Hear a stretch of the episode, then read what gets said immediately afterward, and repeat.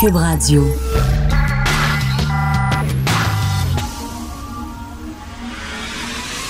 De 10 à 11. De 10 à 11. Richard Martineau. Politiquement incorrect. Cube Radio. Merci d'écouter Cube Radio et Politiquement Incorrect. Euh, on annonce zéro cette nuit, hein? Gel au sol. Gel au sol cette nuit, on est le 7 mai.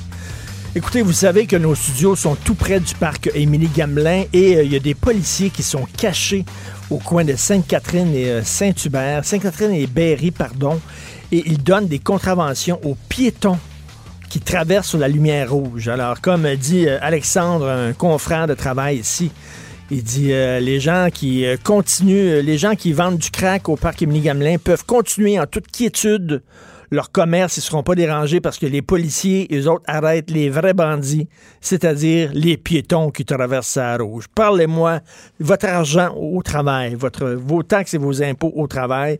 Donc, il y a quatre personnes euh, au cours des dernières minutes qui ont reçu des contraventions, dont une jeune fille qui, paraît-il, est partie à pleurer, éclatant en sanglots, peut-être qu'elle n'avait pas beaucoup d'argent, puis elle se fait remettre une contravention parce qu'elle a traversé la rue sur la rouge alors qu'il n'y avait pas une maudite auto.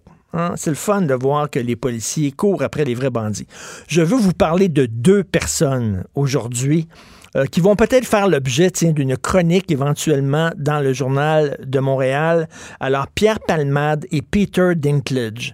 Je vais commencer par Pierre Palmade. Pierre Palmade, c'est un humoriste français qu'on voit beaucoup moins depuis quelques années, mais qui était très hot il y a quelques années.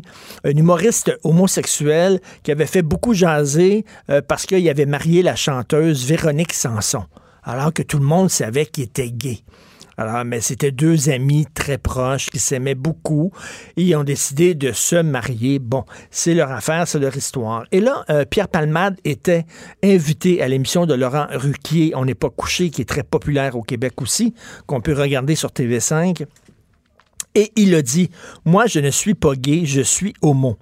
Qu'est-ce que ça veut dire? Il a dit, ben les gays, ils mangent gay, ils rêvent gay, ils rient gay, ils font des films gays.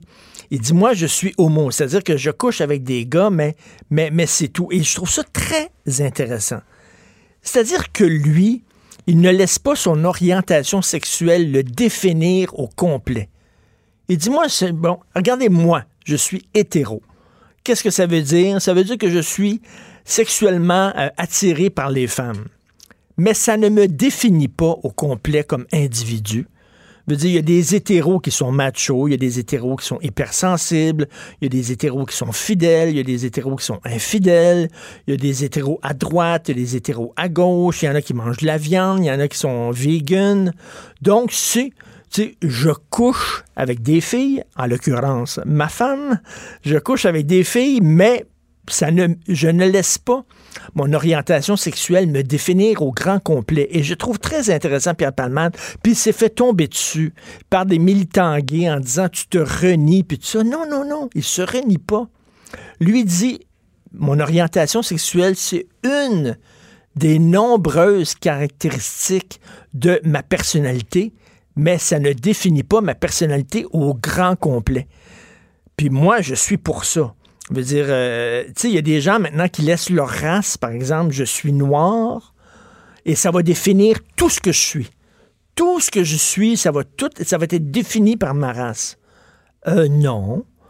Il y a des noirs pauvres, il y a des noirs riches, il y a des noirs de classe moyenne, il y a des noirs républicains qui votent Trump, il y a des noirs qui votent démocrate, il y a des noirs... Ça ne te définit pas en pantoute. Et je trouve que Pierre Palmade dit arrêtez les, les de l'identité. Je vais laisser une partie de moi-même définir le tout. Que ce soit, mettons, ma religion, tiens, je suis musulman.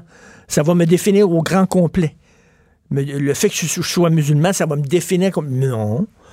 On a reçu euh, récemment un intellectuel juif, euh, Victor euh, Lamour, et qui disait Je suis juif, mais je suis, je suis bien d'autres choses. Tu sais, je ne suis pas que juif. Je trouve ça très intéressant, euh, Pierre Palman, ce qu'il dit, et ça remet les crinqués de l'identité à leur place. Ne laissez pas une partie de vous définir l'entièreté de votre, de votre personnalité.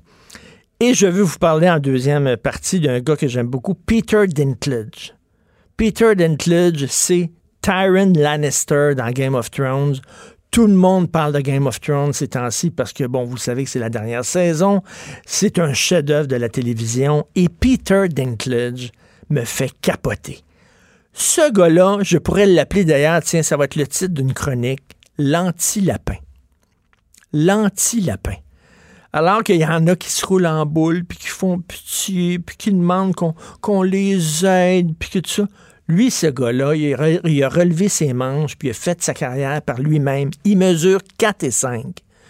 Peter Dinklage, c'est le nain dans Game of Thrones. C'est la, la personne de petite taille dans Game of Thrones et c'est le personnage le plus charismatique, le plus sexy, le plus, le plus, celui qui, tu, tu le regardes, puis tu, il, dégage de l'autorité.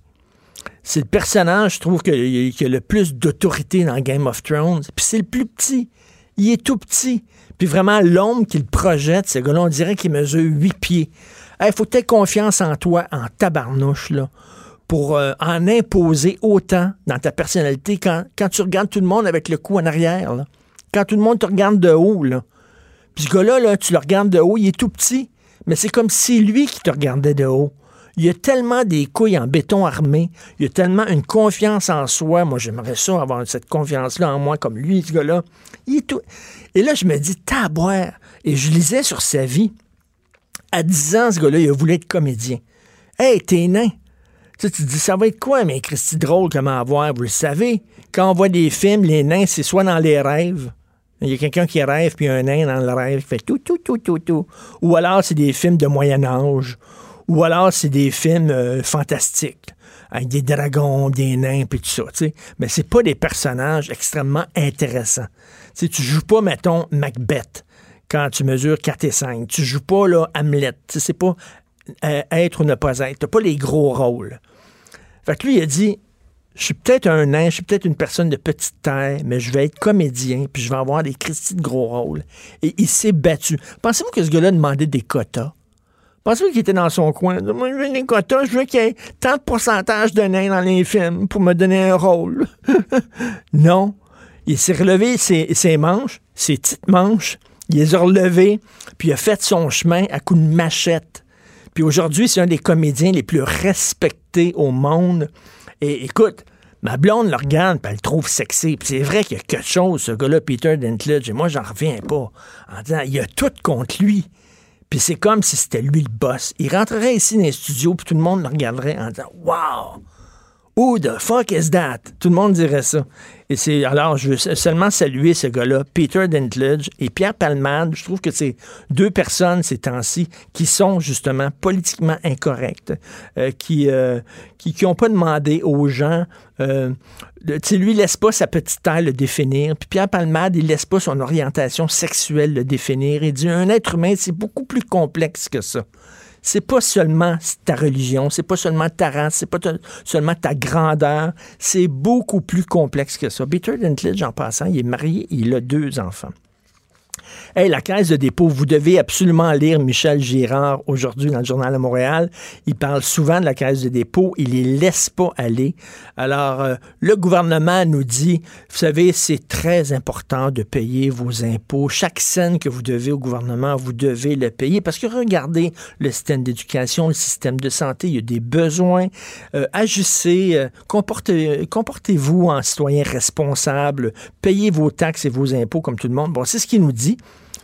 Mais la caisse de dépôt, qui est le bras économique du gouvernement, savez-vous combien d'argent ils ont dans les paradis fiscaux? 30 milliards. 30 milliards aux îles Caïmans.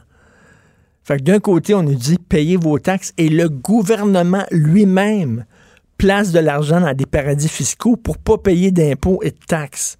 Attends une minute, là. Tu moi, je suis papa. Et j'ai appris quelque chose. Je, suis loin d'être un père parfait. Je fais plein d'erreurs, mais il y a une affaire que j'ai appris, c'est qu'il faut que tu prêches par l'exemple.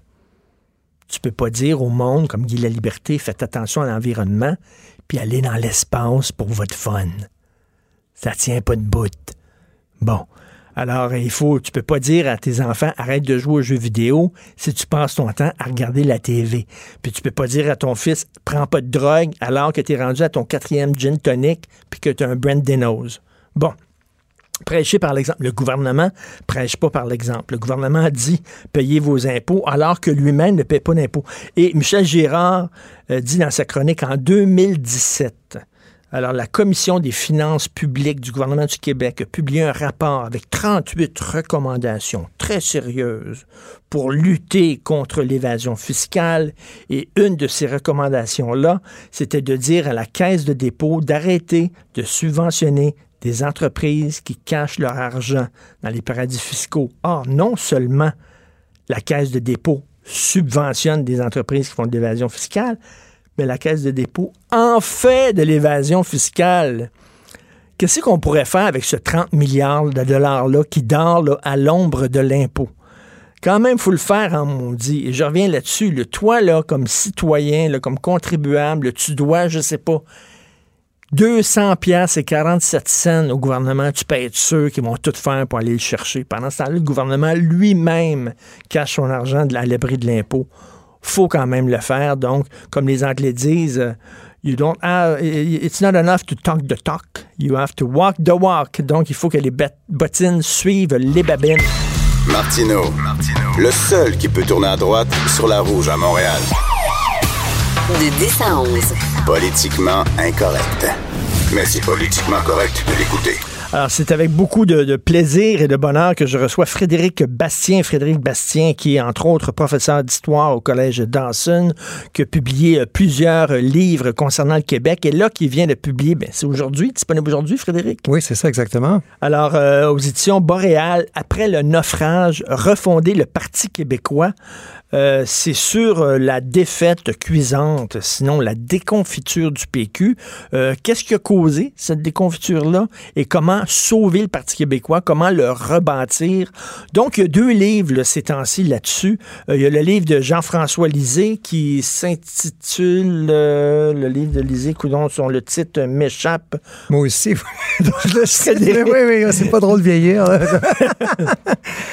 Mais bon, il y a le livre de Jean-François Lisée et il y a le livre de Frédéric Bastien qui a participé euh, à la campagne électorale, la dernière campagne électorale, et chacun ont leur, chacun ont leur lecture de ce qui s'est passé.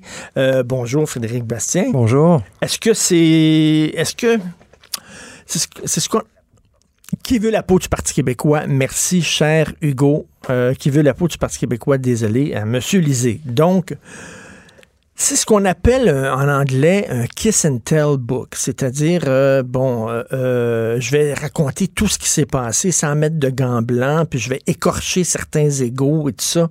Et est-ce que quand on écrit ce genre de livre, est-ce qu'on se dit oh, je devrais-tu l'écrire, je devrais-tu pas l'écrire, ce qui s'est passé derrière en coulisses pendant la campagne électorale devrait rester en coulisses, ou alors vous dites non, j'écris tout. Est-ce qu'il y a eu ces questionnements-là chez vous? Oui, en fait, et puis je dois vous dire que je suis loin d'avoir euh, tout écrit, là, mais je, pense que j'ai écrit quand même les choses les plus importantes. Mais ce que je veux dire, c'est que oui, je me suis posé cette question, est-ce que je devrais écrire ce livre, mais avec le résultat que le PQ a eu, euh, donc moi j'ai milité pour le PQ, j'ai conseillé Jean-François Lisée euh, donc dans, dans l'ombre. Et là, je me suis dit, ben voilà, si on veut apprendre de nos erreurs, d'abord, faut voir Qu'est-ce qui nous a amené dans cette déconfiture historique, vous l'avez bien dit, que le PQ a obtenu à la dernière élection? Et comment faire pour relancer le parti? On est dans un moment de réflexion. Moi, je pense que le PQ peut encore jouer un grand rôle, peut renouer et de redevenir un grand parti politique, mais pour ça, il faut le, il faut effectuer un virage, il faut se réorienter et ça m'apparaissait essentiel de parler de, de ce que j'ai vécu à l'interne et des idées que j'ai voulu proposer euh, pour corriger le tir. Vous avez sauté un peu euh, après la, après la défaite du Parti québécois quand Jean-François Lisée a commencé à dire, ben moi, je, suis bien, je, je me sens pas responsable de la défaite, puis heureusement que j'étais là, ça aurait pu être pire. Et là, vous dites dans votre livre, mais que c'est qu'il aurait pu être pire que ça? Ben, je sais pas exactement. Moi, suis vraiment. Les bras me sont tombés quand j'ai entendu M. Lisée, avec tout le respect que je lui dois par ailleurs, mais quand j'ai entendu M. Lisée, je dire, j'ai fait une campagne parfaite. Heureusement que j'étais là, ça aurait été pire, mais C'était pas du tout ça que j'ai vu à l'interne quand on avait nos discussions dans les mois. Qu'est-ce qui aurait pu être pire que ça? Là? Il a perdu dans son propre comté. Euh, ben oui, d'ailleurs, moi j'étais là, j'ai travaillé pour lui dans son comté. Ben exactement. Alors, on a perdu Rosemont, on est rendu avec. Euh, on a fait élire 10 députés. Mais pire, ça aurait été quoi? Se faire annihiler complètement? Moi, je pense que euh, je ne vois pas comment ça aurait pu être bien pire que ça. Alors, c'est un résultat catastrophique et le chef doit prendre la responsabilité. Mais là, dans son livre qui veut la peau de la souveraineté, il a fait des conférences aussi. Il a, parlé, Jean-François Lisée, puis il dit de toute façon, même si vous auriez eu le meilleur chef au monde, le plus charismatique, euh, c'était écrit dans le ciel qu'on se plantait parce qu'on pouvait rien faire. Euh, notre, notre défaite, elle était télégraphiée, elle était inscrite dans nos gènes, dans notre histoire. Ça fait des des années que, que donc ce qu'il dit, c'est finalement c'est pas moi qui ai mené le Parti québécois à la pire défaite de son histoire, ce sont les circonstances, les circonstances le contexte. Et ça, vous n'êtes pas d'accord avec cette lecture-là? Non, je suis pas du tout d'accord parce que dans les euh, dans l'année, euh, disons dans les mois et dans l'année qui a précédé la campagne électorale, moi j'ai fait des fait des approches avec euh, auprès de Jean-François Lisée, je l'ai conseillé moi et d'autres et on lui a conseillé de faire un virage suite à l'échec de la convergence qui, d'après moi, a commencé à contribuer à notre,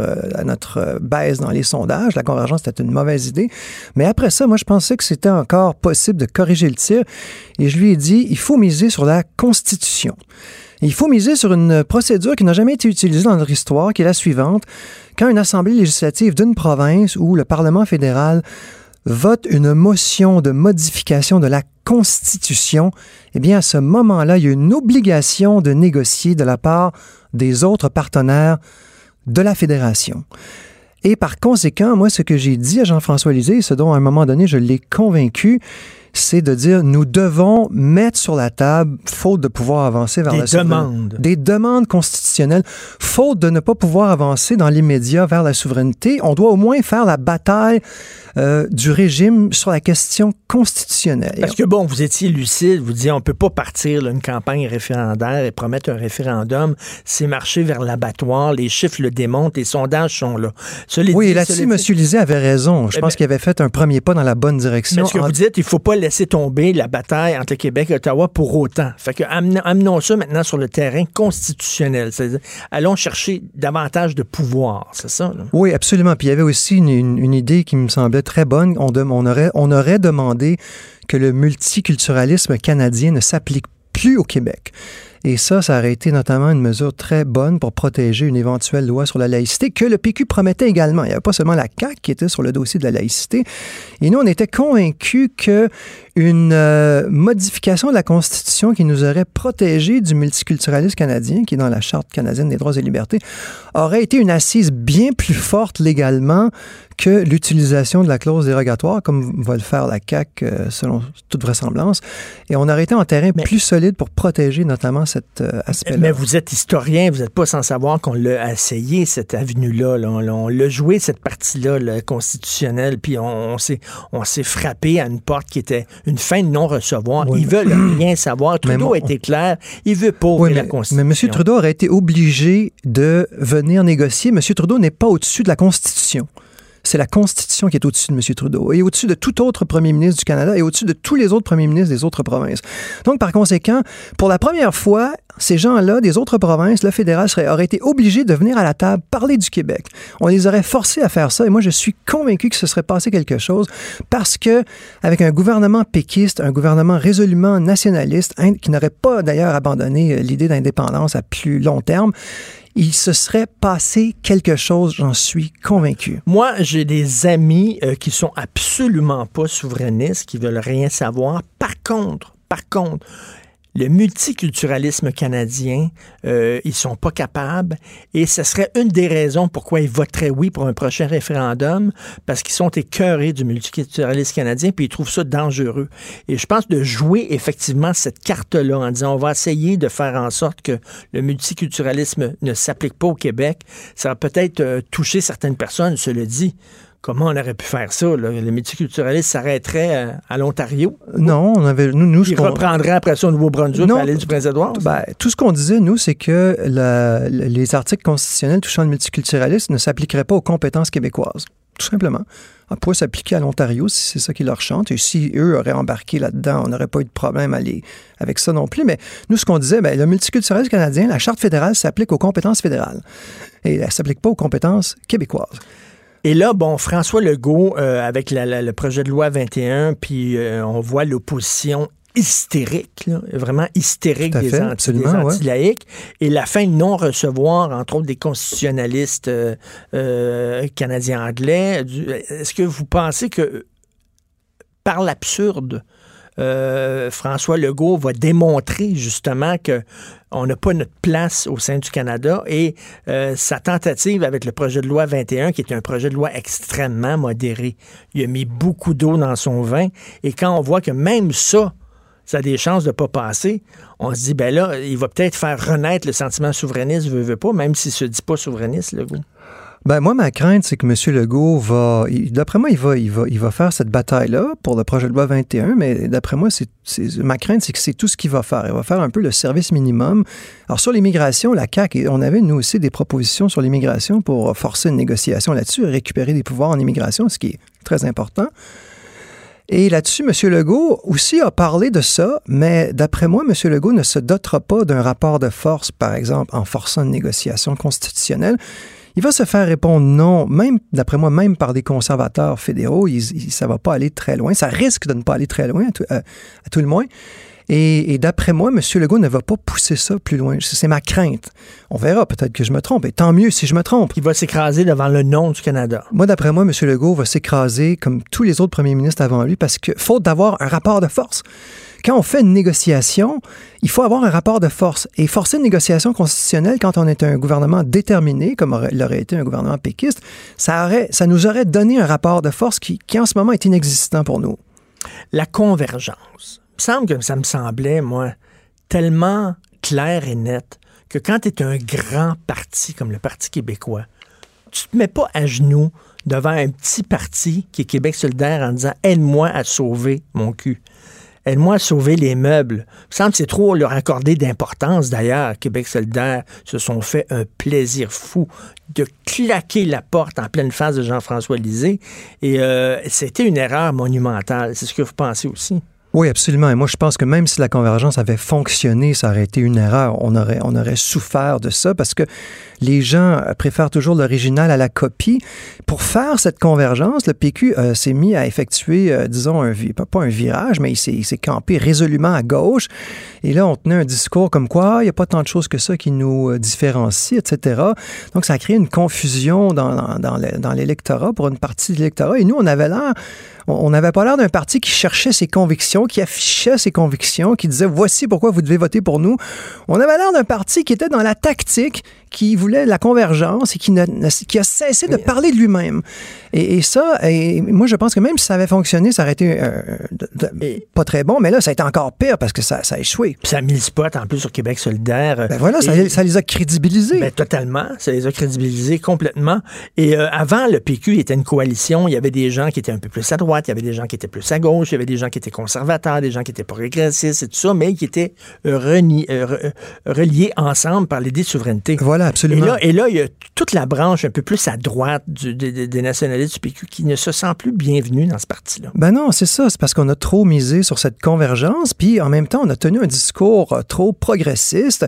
L'idée d'avoir une co-chef, une vice-chef, euh, ça nous a fait un peu paraître exactement comme le- l'espèce de, de double porte-parole que sont euh, qu'ont Québec solidaire. Et, et donc, on avait l'air de, voilà, de, de, de, de les essayer de les, euh, de les singer. Et, et je pense que ça nous a fait perdre beaucoup d'appui justement dans l'électorat nationaliste plus conservateur, alors que le PQ, par définition, c'est une coalition nationaliste, vous l'avez très bien dit. Donc, euh, Vous n'êtes pas tendre envers Jean-François euh, Lisée. J'imagine que c'était pas facile d'écrire ça non plus. Euh, euh, bon, vous, vous parlez même de ses, de ses poignées de main molles. Vous dites qu'il manquait d'ascendant sur ses troupes. Et votre plus grande critique, c'est qu'il était partout à la fois, donc nulle part. Il essayait, c'était au jour le jour. Là, il n'y avait pas de message fort. C'est qu'une journée était l'hiver, puis après ça, l'autre journée, on va aider telle clientèle, puis après ça, on va aider les fermiers, puis après ça, on va aider. Oui, c'est ça. On avait aucun, on avait, on était sur 50 000 enjeux en même temps, donc on était nulle part. Et il ressortait de ça qu'on n'avait aucune conviction forte, on n'avait aucun enjeu transcendant. Et moi, ce que je disais, ce que je disais, Jean-François, donc la Constitution, c'est un enjeu transcendant, c'est un enjeu rassemblant. on avait des sondages qui nous le disaient en plus. Mais vous pensez que ça excite les gens, c'est la Constitution? Vous pensez que les gens disent, ouh, on va parler de Constitution, oui? Monsieur, euh, Monsieur Martineau, on avait des sondages qui nous montraient que les gens s'attendent à ce que le gouvernement du Québec fasse des batailles pour préserver nos prérogatives face à Ottawa. Ça fait depuis quelques années, on est dans une période un peu bizarre. Il y a toujours eu des batailles de tous les gouvernements euh, du Québec, Duplessis, Jean Lesage, Robert Bourassa 1, même Robert Bourassa 2, pour pas parler évidemment de René Lévesque, Jacques Parizeau et d'autres avant, qui ont fait des batailles avec le fédéral pour euh, garder nos prérogatives sur la Constitution. Et aujourd'hui, depuis quelques années, on est dans le vide complet, mais les gens s'attendent malgré ça. Il y a une attente qui n'est pas comblée. Mais il a laissé, en fait, la nature horreur du vide, vous le savez, puis il a laissé le terrain à François Legault. Voilà, c'est ça. Et M. Legault, avec des propositions minimalistes, des propositions minimalistes, a réussi à être plus nationaliste que le PQ. Jean-François Lisée est un mystère. C'est un homme extrêmement brillant. Je lis euh, ses écrits, euh, j'écoute son podcast euh, régulièrement. C'est, vous le dites même, vous êtes allé à une de ses conférences, puis il y avait des, statistiques. Et oui, oui, il y a beaucoup de brio. il y a un brio, vous dites même, qui est spectaculaire et tout ça. Mais ça, ça en fait pas nécessairement, c'est pas, ça en fait pas nécessairement un bon, un bon politicien. Il y a une différence entre un bon politicien et quelqu'un qui est brillant un grand intellectuel. Ben, je pense que M. Lisée était trop dans la tactique, pas assez dans la stratégie. Il était trop dans là, je dois gagner la journée. Euh, donc, ça commence le matin, ça finit le soir. Est-ce que j'ai gagné la journée? Au lieu d'être dans une stratégie plus globale, la stratégie, c'est pas seulement la journée, c'est quelque chose, c'est une espèce de plan de marche à plus long terme. Et là, en terminant, là, euh, euh, pour sauver le PQ, premièrement, arrêter d'être seulement un parti de gauche de redevenir une coalition, de remettre les, enjeux constitutionnels à l'avant-plan? Et la question de l'immigration aussi. Parler de l'immigration? Absolument. On a été, on avait, moi je pense, que nos propositions sur l'immigration étaient les meilleures de tous les partis, mais on n'en a même pas parlé. On n'a pas parlé de nos propres propositions en immigration qui disaient qu'on devait recruter seulement des immigrants qui parlaient déjà français. Et, ça, pour moi, c'était une très bonne idée. On n'en a pas parlé. Alors, ça, ça m'a vraiment chagriné et ça a eu des, des, impacts très, très négatifs. Est-ce que Jean-François Lisée a répondu à votre livre? Euh, pas encore, non. Pas encore, ça va venir, j'imagine, au cours des prochains jours. J'imagine il est en train de le lire, j'imagine. Je suppose. Ah, c'est passionnant. Après le naufrage, refondé le Parti québécois, la campagne du PQ à l'interne, vue par Frédéric Bastien. Martineau et l'actualité, c'est comme le yin et le yang. Impossible de dissocier. De 10 à 11. Politiquement incorrect. Alors, nous parlons à Denise Bombardier. Denise, bonjour. Oui, bonjour, Richard. Alors, vous avez tout un début de chronique aujourd'hui, la majorité francophone. Alors, je vais vous lire. Aujourd'hui débutent à Québec les auditions publiques sur le projet de loi sur la laïcité. Or, les jeux sont faits. Qu'est-ce que vous voulez dire, les jeux sont faits? Je veux dire que c'est la première fois euh, depuis très très longtemps que la majorité gagne au Québec. Hmm. Parce que la majorité des Québécois est pour l'adoption de cette loi sur la laïcité. Donc, les jeux sont faits parce que le gouvernement qui a annoncé ça comme une, promesse électorale et qui aurait été dans des une situation difficile, ça avait fallu que le taux d'appui baisse. Là, ça aurait été complètement différent. Un autre cas de figure. Eh bien, au contraire, l'appui a augmenté semaine après semaine et nous savions que nous allons gagner, ceux qui étaient en faveur. Et je vais vous dire une chose, même au moment des référendums, au moment des référendums, je sais qu'on a tout entendu, n'est-ce pas, Richard? Hmm. contre l'indépendance et tout. Mais euh, évidemment, la, la, en 95, euh, le Canada anglais a eu très très peur. La preuve, c'est qu'on a été, il y a eu que 30 000 voix de, de, de, majorité. Mais ça aurait été une catastrophe si ça avait été 30 000 voix de plus. Comprenez-vous, ça aurait, ça aurait été terrible sur le plan politique, comme on aurait pu euh, interpréter. Mais, mais, mais là, oui. c'est fait. Mais Denise, Denise est-ce que justement la réaction hystérique, faut le dire, la réaction hystérique des anti-laïcités, est-ce que c'est parce qu'ils savent qu'ils ont perdu? Mais bien sûr, c'est ça l'objet de mon papier ce matin. Hein? La majorité francophone. C'est parce qu'ils savent qu'on est gagnant. Et vous savez, on a besoin de quelques luttes qu'on a, qu'on a à travers notre histoire, des luttes qu'on a menées pour protéger l'identité québécoise. On a besoin de quelques victoires. Et là, c'est une victoire. Et c'est pour ça qu'une partie de l'opposition a, en quelque sorte, perdu les pédales et c'est pour ça qu'on a été si invectivé. C'est pour ça qu'on a entendu toutes les injures qu'on puisse imaginer euh, par des gens qui déraisonnent. Et je dirais qu'en un mhm. sens, Charles Taylor est un grand déraisonneur. Mais ils sont désespérés, là, c'est ça. Ils savent qu'ils ont, perdu. Et là, tout ce à quoi ils peuvent espérer, c'est que la loi, hein, que, par, que par la loi, que par la législation, ils, puissent casser ça. Or, avec la clause non-obstant, c'est très problématique. Parce que la clause non-obstant, elle est inclue dans la Constitution mmh. canadienne. Hein? Et comme je l'ai dit, c'est M. Trudeau qui a fait la clause. Mais il l'a pas fait pour le Québec à l'époque, en, 82, quand on a rapatrié la Constitution. Il l'a pas fait pour ça. Il l'a fait pour, pour, pour, pour l'Alberta. Eh bien, elle est là pour toutes les provinces. Les gouvernements l'ont déjà utilisé. Le gouvernement québécois l'a fait euh, en matière de langue. Et alors là, on essaie de dire, oh, mais c'est pas pareil. La langue, c'est pas pareil comme la laïcité. Ben la laïcité, vous savez, historiquement, nous, nous avons été nourris à deux mamelles la foi et la langue.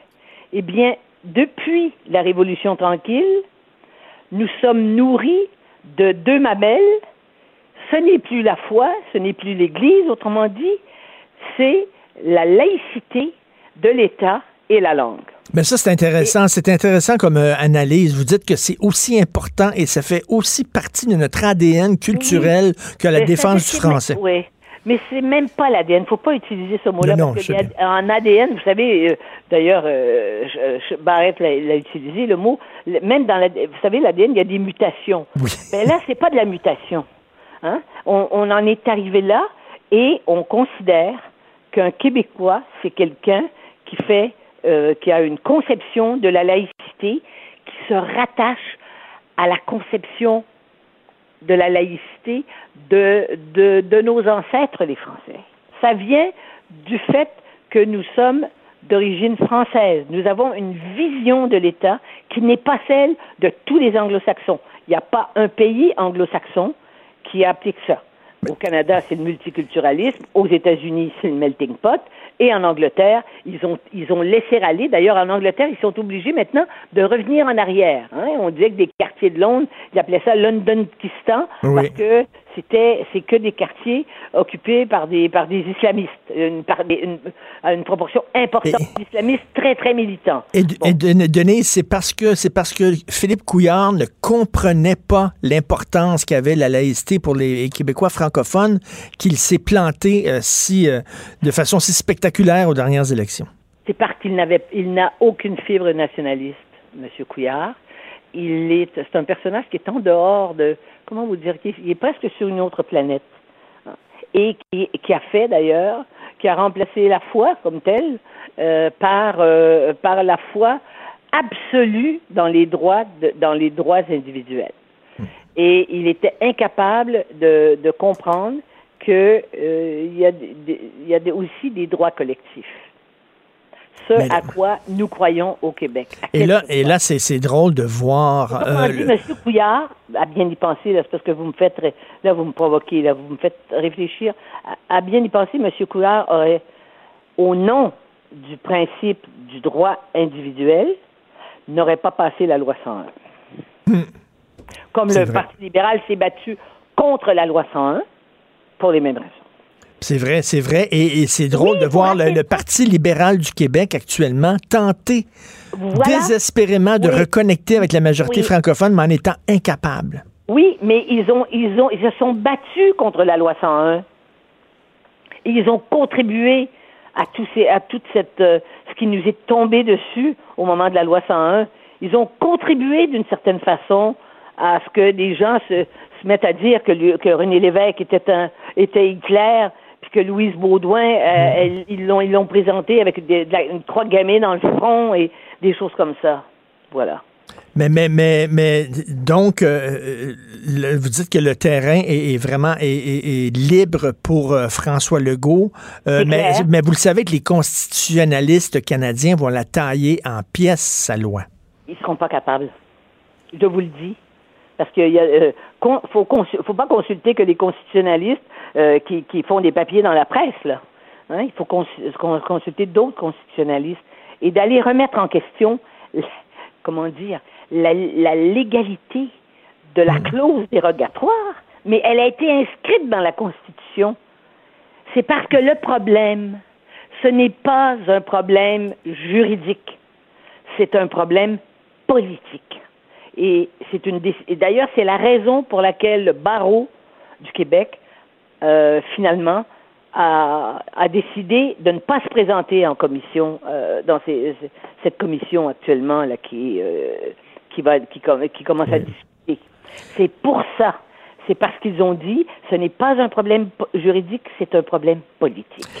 Qu'est-ce que vous pensez de Marois Risky qui veut devenir la prochaine chef du Parti libéral du Québec, qui est allé participer à une manifestation anti-laïcité, euh, une chaîne humaine autour du palais de justice avec plein de femmes voilées. Des, bon, elle est, elle est Et avec M. Charles Taylor. Et avec M. Charles Taylor. Parce que symboliquement, vous savez, ils se tenaient tous la main, mais il y avait des imams qui étaient là, des imams qui défendent l'islamisme. Alors, on peut dire que M. Taylor est main dans la main avec ses imams et que Madame, Madame aussi. Donc, donc, Mme Risky, elle, elle veut être Mais chef Madame, du Parti savez-vous, libéral. savez-vous ce qu'elle me fait penser quelque part? Vous allez dire que c'est pas tout à fait la même chose, mais moi je vous dis la même chose parce qu'elle n'a pas d'expérience en politique. Elle, elle me fait penser à notre amie de la TUC dans, du, de, de Québec. Catherine Dorion. Exactement. On pourrait dire que c'est la Catherine Dorion euh, de- du Parti libéral, parce que là, ce qu'elle vient de faire, c'est inacceptable. Mais elle, vient, elle vient de tuer, selon moi, elle vient de tuer ses possibilités de devenir chef du Parti libéral, parce que les libéraux disent, avec une femme comme ça à notre tête, Elle, de toute façon, elle n'aurait jamais été élue. Mais ce que je veux vous dire, c'est qu'elle a attaqué tous les opposants. Elle les a dénoncés. Vous savez, le Parti libéral est un parti qui a toujours été discipliné. C'est un parti qui a toujours, s'est toujours allié autour de son chef. C'est pas comme le Parti québécois où ils se déchiraient, puis que les chefs ont tous fini euh, attaqués par, par, par, des, par, des tendances euh, qui étaient par des, par des, par des gens qui, étaient d'une orientation plus extrême qu'eux, que les chefs. Mais au pas au Parti libéral, ça se fait pas. Il y a de la discipline et du respect du chef, c'est absolu. Comment- vient- comment- vient de briser avec cette tradition-là. Ben oui, totalement. Comment vous expliquez ce revirement, là, quand même assez spectaculaire de Charles Taylor et Gérard Bouchard qui renient le rapport qu'ils ont eux-mêmes écrit et rédigé? Incroyable, quand même. Oui. Euh, je ne peux pas vous l'expliquer parce que je, je, je sais que monsieur, euh, monsieur Taylor a reçu un grand prix de la, de- d'une fondation pour sa spiritualité. Peut-être est-il, un- je ne sais pas quels sont ses rapports avec, euh, avec une religion. Euh, Le prix Templeton, hein, qui est le, le- Voilà, le prix le prix Templeton, euh, un- 1,5 million de dollars. C'est le Oui. prix le plus prestigieux Oui, oui, oui. et le, le- le- qui est donné à un individu. Vous savez, c'est une, c'est une grande famille. On pourrait dire que dans sa famille, il y avait sa sœur aussi, son beau-père justement, euh, qui ont fait de la politique. Le beau-père, euh, son, son, pardon, son, euh, pas son beau-père, mais son beau-frère, qui a été ministre dans le gouvernement d'Ottawa. Ce sont des Montréalais. hein, Ce sont des gens de Montréal. C'est l'aristocratie intellectuelle et culturelle. euh, Mais, mais c'est spécial que M. Taylor, M. Bouchard, qui ont fait le tour du Québec avec la commission Bouchard-Taylor, qui ont entendu les Québécois, qui, ont, qui, qui les ont écoutés, euh, qui les ont questionnés, qui ont, qui ont réfléchi, qui ont écrit un rapport, euh, et là, soudainement, se tournent, tournent le dos à leur propre rapport. Ça Oui. coûtait cher, alors que cette commission-là. Donc, finalement, c'était de l'argent jeté au- par les fenêtres parce que les deux auteurs du propre rapport, maintenant, disent, ben, ils- lisez-le pas le rapport, il vaut rien. C'est exactement, c'est exactement. Je ne, je ne sais pas quelles sont les motivations profondes de M. Bouchard, mais je sais une chose, c'est que M. Bouchard essaie toujours de passer euh, entre les deux. Vous voyez ce que je veux dire? C'est un homme qui est incapable de s'engager clairement. Il est toujours, il cherche toujours. Vous savez, les gens qui sont obsédés de chercher le compromis idéal, qui sont par tempérament ne cherchent que les compromis, ce sont les gens qui sont qui tombent fatalement parfois dans la compromission, c'est-à-dire qu'ils renient ce qu'ils ont cru. Et à la fin, vous dites, nous ne sommes ni racistes ni islamophobes. Rien dans notre histoire ne fait de nous un peuple dominateur, peu respectueux des lois et sans valeur. Et je pense qu'il y a beaucoup de gens qui sont tannés de ces accusations-là de racisme et d'intolérance.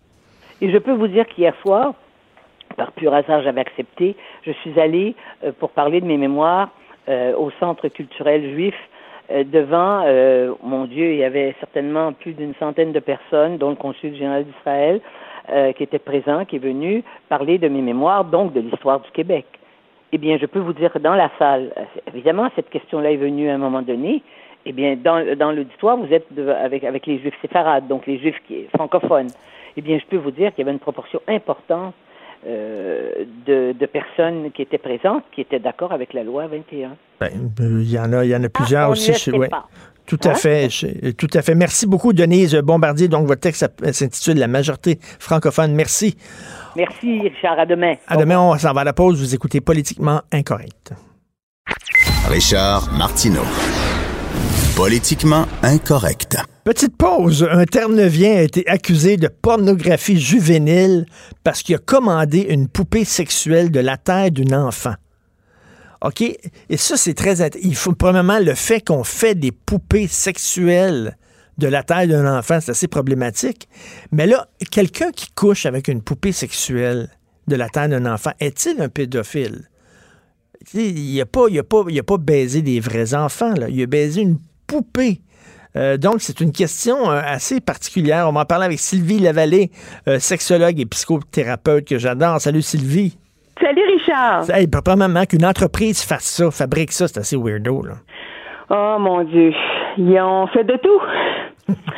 C'est fâcheux, malheureux, scandalisant, honteux, mais on en est rendu là, Richard. La technologie euh, sexuelle arrive à grands pas, euh, se prépare depuis très longtemps, euh, et on appelle même ça l'érobotique. Donc, les robotiques. OK, les robots, les robots euh, sexuels. Mais écoute, en même temps, je me fais l'avocat du diable. Euh, euh, Quelqu'un, mettons, qui a des pulsions pédophiles. Là, tu dis, ben là, regarde, il va, il va, il va baiser une, une poupée en caoutchouc, en latex. Vaut mieux ça qu'il attaque des enfants. Qu'est-ce que tu en penses?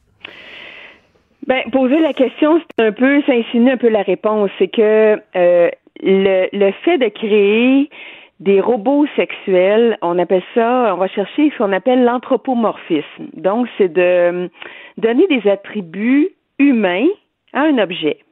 Il y en a qui font ça avec leur chat, ils appellent Martin, euh, ils nomment leur, leur voiture, euh, un peu n'importe quoi, OK? Mm. Alors, je, je le dis avec beaucoup d'ironie, mais il y a déjà ce concept-là qu'il y a un partenaire substitutif alors, je me crée, je me conçois avec des entreprises quelqu'un de quasiment parfait.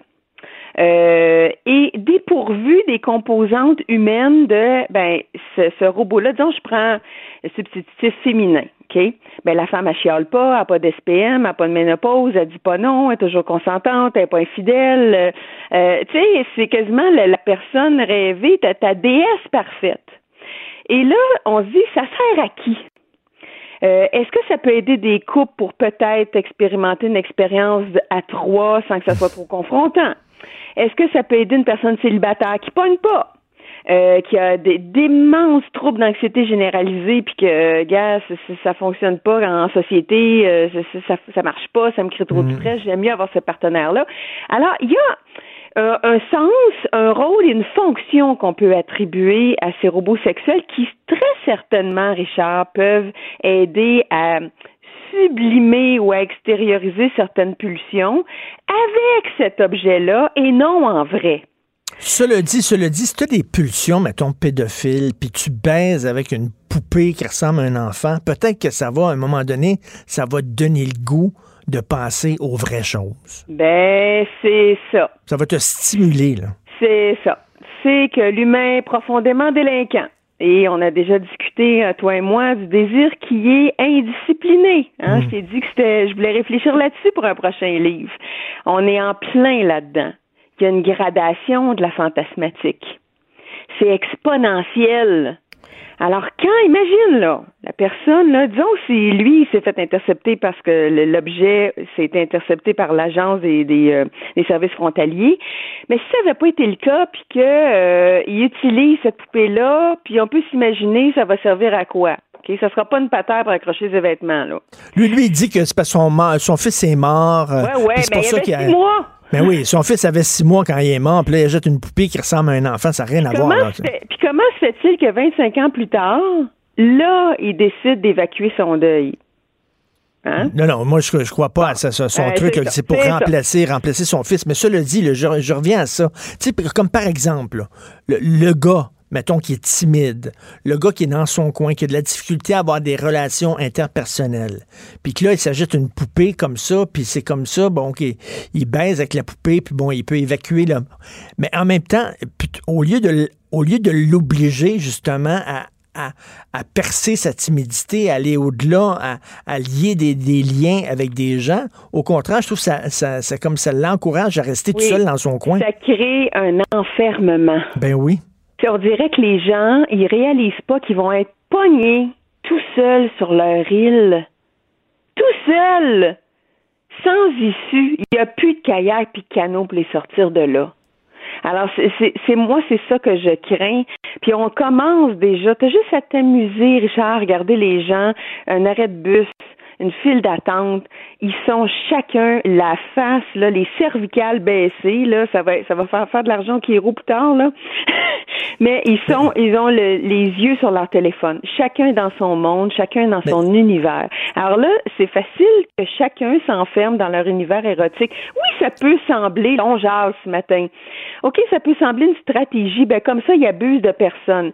Va-t-il se contenter que d'un objet inanimé? Puis malgré là les percées d'intelligence euh, artificielle, là, puis qu'il peut cligner des yeux, puis on entend un battement cardiaque, puis peut programmer cet enfant-là, puis qu'il peut jaser, puis créer plein d'algorithmes, là. Je sais pas si tu as vu le documentaire de MindGeek, là, mais de Pornhub, puis ils peuvent faire tout ce qu'ils veulent, OK?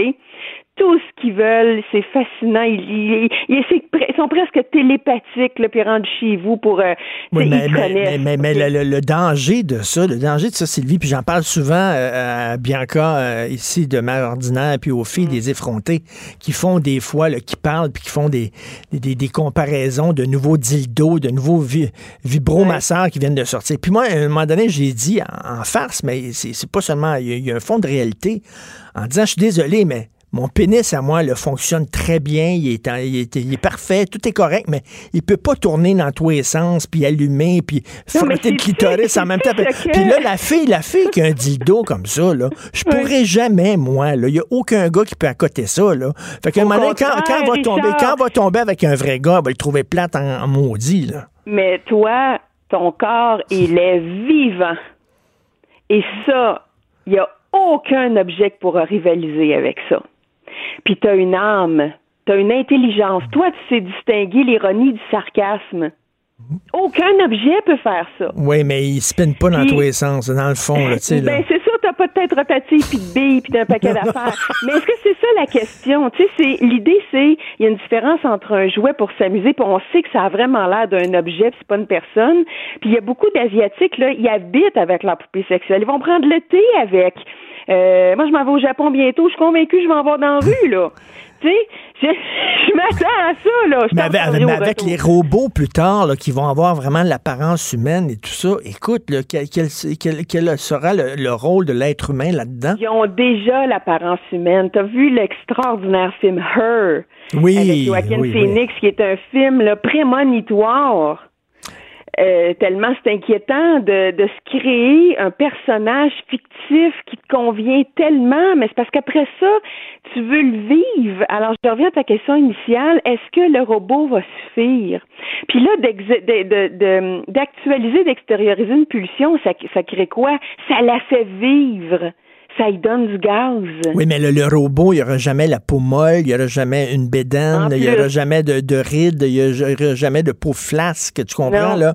Il va être là, il est tout le temps prêt. Je vais, te faire, je vais te faire un comparable avec les hommes qui vont voir des escortes, des courtisanes. de- oui, je sais que ça peut être criminalisé, mais c'est un service qui existe. Mm.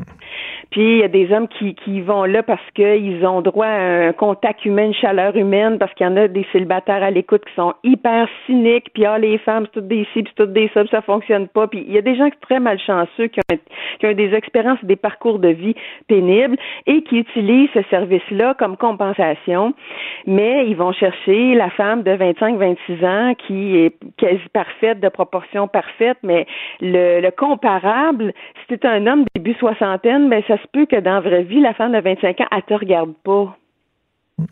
Puis elle te, elle- elle te considérera pas. Alors, il y a comme une illusion quand je te parlais de l'île déserte, ils sont là pognés tout seuls. C'est un peu d'être figé dans ta cellule, t'avaler à la clé. T'es coincé. Mais, toi, mais toi, comme psychothérapeute, mettons, si quelqu'un va te voir, un gars, et j'ai des pulsions, est-ce que toi, tu dirais, ben, prends une poupée? Passe ça, non, mais passe ça sur ça une me viendrait même ça me passerait pas par la tête parce que je me dis la pulsion est inquiétante, la pulsion est criminelle.